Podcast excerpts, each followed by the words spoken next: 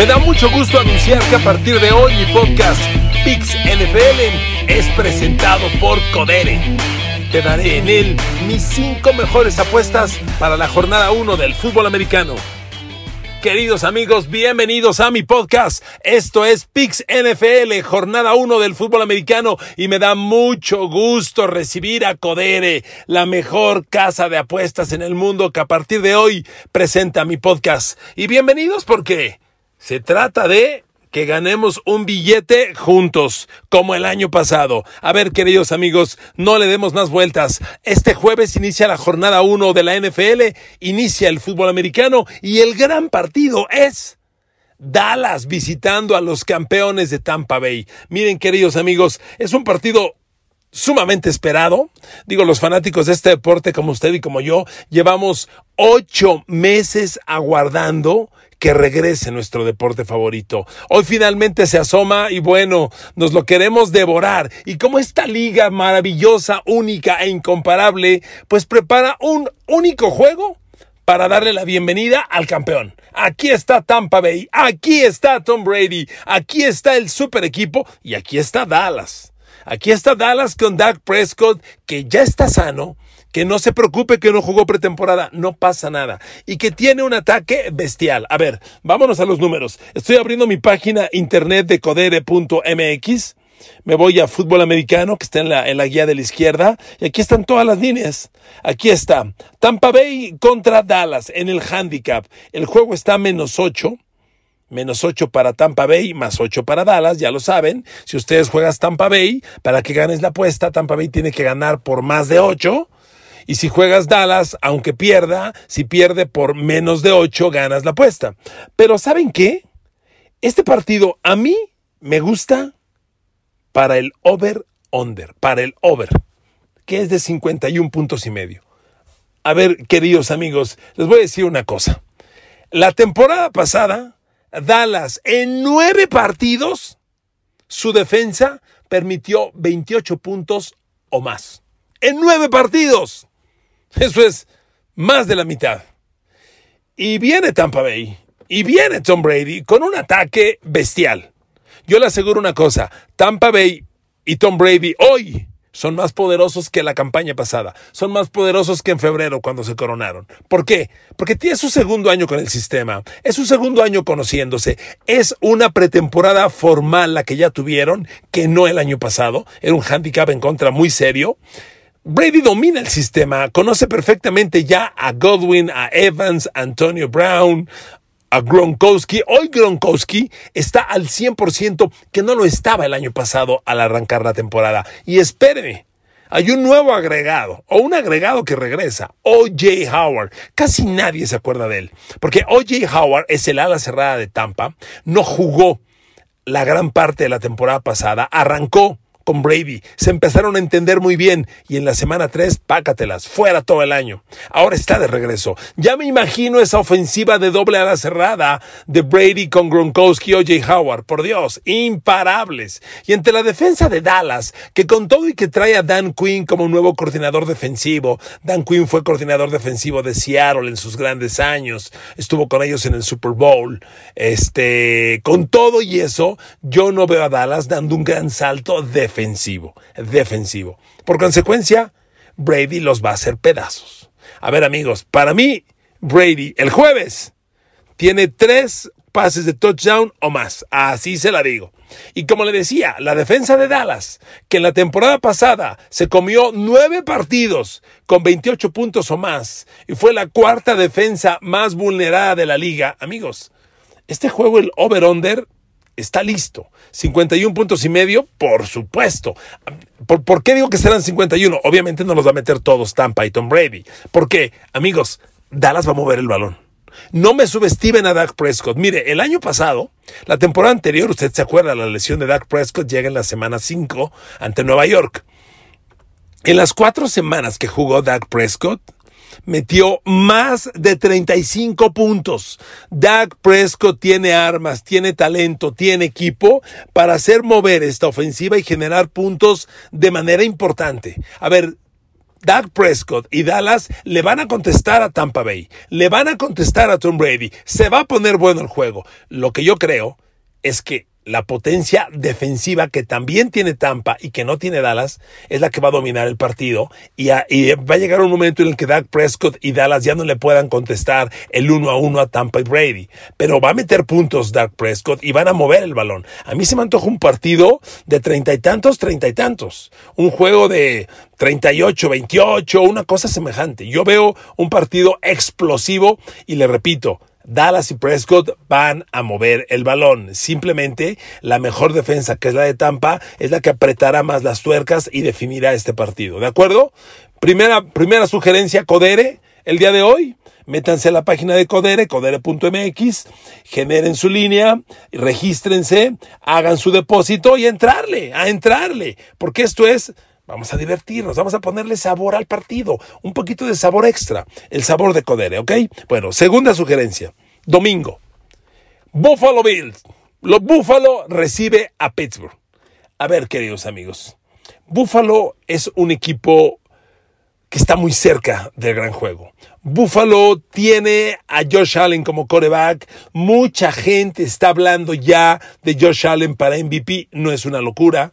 Josh Allen dio un brinco brutal la temporada pasada. Se metió a coreback elite porque lanzó 37 envíos de touchdown por 10 intercepciones. Esos números lo hacen los grandes corebacks de la liga. No son accidentes. Y yo creo que Buffalo va a debutar en grande. Quiero agregar otra cosa. Amigos, la jornada 1 de la NFL siempre tiene un sabor de playoff. El equipo que tiene casa, sobre todo en la jornada 1, ¿eh? porque hay equipos que juegan su partido inicial de casa en la jornada 2 y a veces en la jornada 3, no tiene el mismo impacto. La jornada 1, los equipos de casa generan un ambiente tipo de playoff. Es casi un duelo de playoff. Y aquí Búfalo tiene la casa. Y esto es muy importante porque tiene la casa un equipo poderoso. Este Búfalo tiene manitas y tiene patitas. Y a Josh Allen, además, que ya explotó y que demostró hacer una fantástica mancuerna con Stephon Diggs, el receptor, sobre todo en zonas profundas, con Cole Beasley en zonas cortas e intermedias, eh, que está despertando con su cerrado Dawson Knox. Resulta que le llega una joyita llamada Emmanuel Sanders. Imagínense, Stephon Diggs, Emmanuel Sanders, Cole Beasley, son un grupo muy poderoso. Pittsburgh tiene, Pittsburgh tiene la cortina de acero, Pittsburgh tiene una buena defensa y, va a ser un tiro parejo. Pero donde se va a desequilibrar este partido es cuando Pittsburgh tenga el balón y cuando Ben Roethlisberger esté en el campo. Yo les he platicado en semanas anteriores, yo auguro un año muy difícil, muy difícil para Ben Roethlisberger y para el ataque de Pittsburgh. No tienen línea ofensiva y eso vale mucho en el Super Bowl. Bueno, yo creo que la lección de cuánto vale una línea ofensiva se dio con toda claridad en la pasada final. A ver, no vimos que fue la razón por la que Patrick Mahomes y Kansas City perdieron, como Tampa Bay los hizo pedazos, los dominó, los azotó, los controló y los derrotó. Si no hay línea ofensiva, no hay nada. Y Pittsburgh tiene hoy, se lo digo con toda claridad, ¿eh? Pittsburgh debe tener hoy una de las tres peores líneas ofensivas de la liga. Es tan mala que ya desde la pretemporada tuvo que hacer un cambio. Dos novatos inician como titulares. Dave Moore, tackle izquierdo, eh, y Kendrick Wells, el centro, que es segunda de draft de Illinois. No está fácil hacer tantos cambios en la línea ofensiva. Pittsburgh está haciendo, con, con, la formación que va a presentar el domingo, Pittsburgh tiene cuatro cambios a la línea ofensiva que tuvo en el último partido de la temporada pasada. Cuatro cambios, es un mundo. Y Buffalo Buffalo tiene una buena defensa, pero muy en especial, Buffalo está alimentando la línea frontal para presionar a los corebacks. Lleva dos años invirtiendo grande. Hay dos chavos que yo le encargo mucho que vea del lado de Buffalo. Uno, AJ Epenesa, a la defensiva. Fue primera de draft de Illinois el año pasado. El chavo es especialista en atacar coreback, aunque no tuvo un gran año de novato, hizo cosas interesantes. Y este año, Gregory Rousseau, segunda de draft de los Huracanes de Miami. Estos dos chavos, sumados a lo que ya tenían, que son Jerry Hughes, Mario Addison, Eddie Oliver, van a ser una carga muy pesada para Pittsburgh. Amigos, sin línea ofensiva, No funciona nada. Por eso a mí me gusta Buffalo en este juego. La línea en la página de codere.mx, la línea tiene a Buffalo menos seis y medio. Yo sugiero jugar Buffalo. Para que usted gane esta apuesta, Buffalo tiene que ganar por siete puntos o más. Y va a ocurrir. Si Buffalo gana por, por seis o menos, la apuesta la gana Pittsburgh. Yo creo que va a ocurrir. Mi sugerencia es tome Búfalo menos seis y medio. Yo creo que en este partido se van a demostrar dos cosas. Que Búfalo efectivamente es un equipo de enormes alcances este año. Viene a retar a Kansas City por el juego grande y que Pittsburgh va a tener una temporada muy larga, particularmente, particularmente Big Ben, porque sin línea ofensiva no funciona nada. El corredor Najee Harris suena interesante, quiero verlo, ajá. ¿Qué corredor funciona sin línea, sin huecos, sin bloqueo? Por Dios, ya lo veremos el domingo, ¿de acuerdo? Yo tomo Búfalo menos seis y medio. Otro partido que encuentro aquí en mi página de codere.mx es uno que me llama la atención porque es una línea que yo veo como muy equivocada, ¿eh? Y, y vaya, muy, muy, muy a modo. Amigos, Detroit recibe a San Francisco.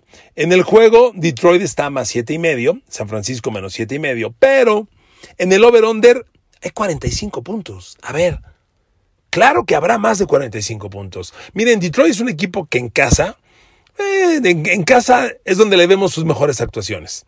Es un equipo que ya empezó renovación.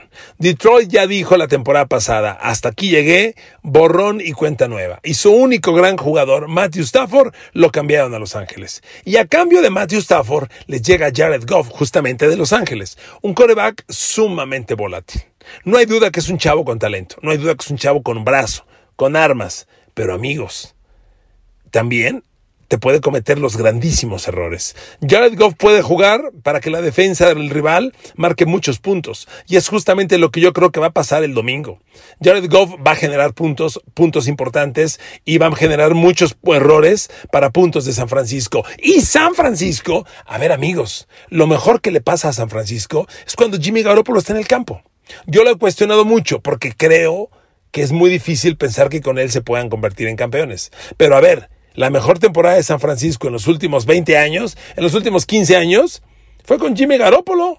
Llegaron al Super Bowl y lo tenían ganado a minutos del final. Jimmy Garoppolo es el hombre correcto para mover esta ofensiva. Y Jimmy Garoppolo tiene un ataque bien interesante. Ahí está George Kittle, que sigue siendo una de las grandes alas cerradas de la liga. Él, Gronkowski y Travis Kelsey de Kansas son una liga aparte en alas cerradas. Ahí está el señor Kittle. Y ahí está Divo Samuel, explosivo como pocos. Y ahí está Brandon Ayuk un jugador sumamente interesante que tuvo gran campaña de novato. A ver, San Francisco tiene ataque para pasarle por encima a San Francisco in misericordia. perdón, San Francisco a Detroit, in misericordia. Es un ataque sumamente explosivo, entero. Le repito, Detroit va a meter las manos, va a competir, pero por Dios, San Francisco es mucho equipo y Jared Goff a veces te suma tanto como te resta con sus errores. Yo en este partido tomo el over Tomo más de 45 puntos, creo que es la gran apuesta en ese juego. Siguiente duelo, queridos amigos. A ver, Tennessee enfrenta a Arizona. Si usted ha seguido mis análisis, hice un análisis de la conferencia americana y de la nacional el pasado fin de semana. Yo tengo a los dos como equipos contendientes contendientes al juego grande. Tennessee tiene equipo, y lo demostró en los últimos dos años metiéndose a playoff, para retar, tiene equipo para retar a Kansas City. Y Arizona no lo ha hecho, pero viene creciendo. Yo veo tanto a Tennessee como a Arizona dos equipos completos enteros, con todas las armas, para pelear, para no, para, para aspirar a grandes cosas. Por eso la línea que está menos tres Tennessee eh, le doy un dato. Eh, en, las líneas de apuestas, siempre el equipo local tiene tres puntos. En este caso, Tennessee, como es local, tiene tres puntos, por eso aparece menos tres.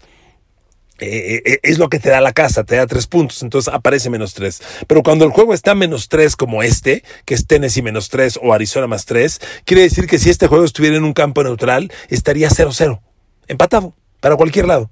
Entonces es un juego bien equilibrado. Pero el over-under está en 52. Y a mí aquí me parece que son demasiados puntos. Mire, los dos equipos traen defensa y le han invertido a la defensa y van a crecer en la defensa. A ver, Tennessee el año pasado tuvo en Jeffrey Simmons uno de las mejores, uno de los mejores linieros defensivos de la liga, un tackle defensivo de miedo. Lo recuerdo bien, primera de draft de Mississippi State. Y a Jeffrey Simmons se le suma Bob Dupree que llega este año de Pittsburgh. Bob Dupree para atacar corebacks. Y ahí está Harold Landry. Y ahí está Rashad Evans. Y ese grupo de linebackers está bien interesante. Y en el perímetro está Kevin Byron, que sigue siendo uno de los mejores, si no es que el mejor safety libre de la liga. Y lo tiene Tennessee. Arizona le ha invertido mucho a la defensa. Ahora pone a JJ Watt, sí, el de Houston, a la par de Chandler Jones. Chandler Jones, el año pasado Arizona no lo tuvo por una lesión de tendón de Aquiles, perdió todo el año. Pero Chandler Jones llevaba las cuatro temporadas anteriores produciendo 60 capturas de coreback. Es una máquina contra coreback Chandler Jones. Y ahora al lado de JJ Watt, aguas. Por si esto fuera poco, Arizona tiene, ha coleccionado un par de linebackers que pueden ser la nueva generación de linebackers. El año pasado, primera de draft, Isaiah Simmons, que llegó de Clemson, y este año, Sabin Collins, que llega de Tulsa.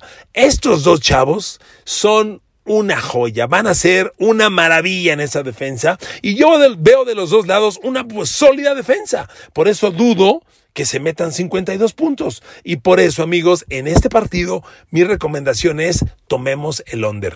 Menos de 52 puntos en la suma de, puntos del marcador final entre Arizona y Tennessee. ¿De acuerdo? Tomemos under de 52. ¿Y con qué cierro mi, mi, mi Pix NFL presentado por Codere? Reitero que entren a la página de internet codere.mx para que tengan ahí todas las líneas de esta jornada del fútbol americano. ¿Con qué cierro? Vámonos al lunes. Miren amigos, el lunes hay tres juegos interesantes. A mí el que me gusta para meterle en Codere es Rams, Los Ángeles contra Chicago. A ver amigos, se los dije en un podcast. La llegada de Matthew Stafford a Los Ángeles convierte a Los Ángeles en aspirante al Super Bowl. No tengan duda de ello, no tengan la menor duda. Los Ángeles puede llegar al Super Bowl con Matthew Stafford de coreback. Es un coreback elite que lleva 11 años, como, dice la canción de la muñeca fea, escondido tras los rincones, temeroso que alguien lo vea. Así estaba Matthew Stafford. Sí, temeroso, pero con temporadas de 4.000 yardas por aire. Es un coreback elite desperdiciado en Detroit. Con Los Ángeles, con Sean McVay como coach, con ese equipo de abiertos, con Robert Woods, con Cooper Cup, ese equipo va a explotar. Y además tiene la casa, ya les decía que en la jornada 1 la casa tiene un, un ambiente tipo playoff y espéreme. Carneros debutó con estadio nuevo el año pasado aunque no lo pudo, no lo pudo debutar formalmente, pues porque no hubo tribunas, el SoFi Stadiums finalmente ahora va a debutar, ahora lo podrán usar, ahora se podrá ver y ustedes se darán cuenta que es un estadio fuera de serie. Ahí este año se decidirá el campeón de la NFL, el 13 de febrero. Pero amigos, es un duelo sensacional, va a tener un ambiente de playoff auténtico y con Matthew Stafford al mando, Los Ángeles le va a pasar por encima a Chicago. Chicago es un equipo con talento, un equipo bueno, para mí muy mal coacheado por Matt Nagy. No le doy un año más de vida a Matt Nagy, se lo aseguro, porque por Dios, te llega un coreback nuevo, talentoso como Justin Fields y lo dejas en la banca y eliges como coreback al veterano que no ha ganado nada, llamado Andy Dalton. ¡Por Dios! ¿Andy Dalton qué? Este partido es para meter a Justin Fields, pero si no se atreve Matt Nagy, pues ahora sí que es su bronca, amigos. Es su bronca. Nosotros vemos, yo veo claramente a un equipo de Los Ángeles con enormes alcances, que puede llegar lejos, puede llegar sumamente lejos. El equipo es enterísimo, ya te contaba las armas que va a tener Cooper Cup para lanzarle el balón, pero espérame, te agrego una cosa más. La defensa de Los Ángeles Rams, yo creo que es la única que le compite a Pittsburgh por la mejor defensa de la NFL. La defensa de Los Ángeles tiene muchas virtudes. Te, voy a dar tres muy rápido. Tienen Aaron Donald, al mejor liniero defensivo de la liga. Un liniero que presiona a los corebacks como nadie, como nadie en la liga, pero además tiene una segunda virtud. Lo hace por la zona interior de la línea. Es decir, no, no va por los extremos, donde normalmente entran quienes atacan a los corebacks. Él entra por el centro y eso es doblemente complicado y cuando lo logras, doblemente valioso. Y Aaron Donald fue el líder del año pasado en presiones totales a los corebacks. Y la línea ofensiva que trae Chicago es una basura. No sé si vieron en, la pretemporada el partido de Chicago contra Buffalo de la pretemporada cuando presionan a Justin Field y de un golpe le vuelan el casco. La línea ofensiva de Chicago es una auténtica basura y Los Ángeles le va a pasar por encima con Aaron Donald. Por si fuera poco, Aaron Donald tiene una pareja, Leonard Floyd, a la defensiva, linebacker exterior. Entre los dos, cada uno tiene más de 10 capturas de coreback. Juntos suman más de 30 capturas de coreback. Son una pareja imparable. Y por si esto fuera poco, ahí te va la tercera virtud.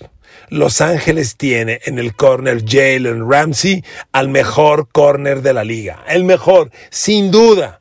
Es un jugador fantástico, jugador explosivo, indefendible, es el Dios Sanders de los tiempos modernos. Y amigos, con todas estas virtudes, la defensa de Los Ángeles tiene todas las armas con un Matthew Stafford debutante, más la casa debutante. Amigos, este juego, Los Ángeles, se va a devorar, así se los digo, se va a devorar a Chicago. Y para mí ha sido un deleite devorarme este podcast, podcast de Pix NFL presentado por Codere. Me siento muy contento y muy honrado de que Codere a partir de hoy me apadrine este podcast de todos los jueves que se lo presento aquí con mis equipos favoritos para que entre usted a la página de codere.mx, haga sus apuestas y le ponga ese sabor extra que nos hará disfrutar en grande la temporada que ha llegado de nuestro fútbol americano. Un abrazo a través de Spotify Podcast, YouTube Podcast, Apple Podcast, Google Podcast, Amazon Music Podcast. Pásenla muy bien, que Dios los bendiga, que Dios me las cuide mucho, me los cuide mucho. Usen cubrebocas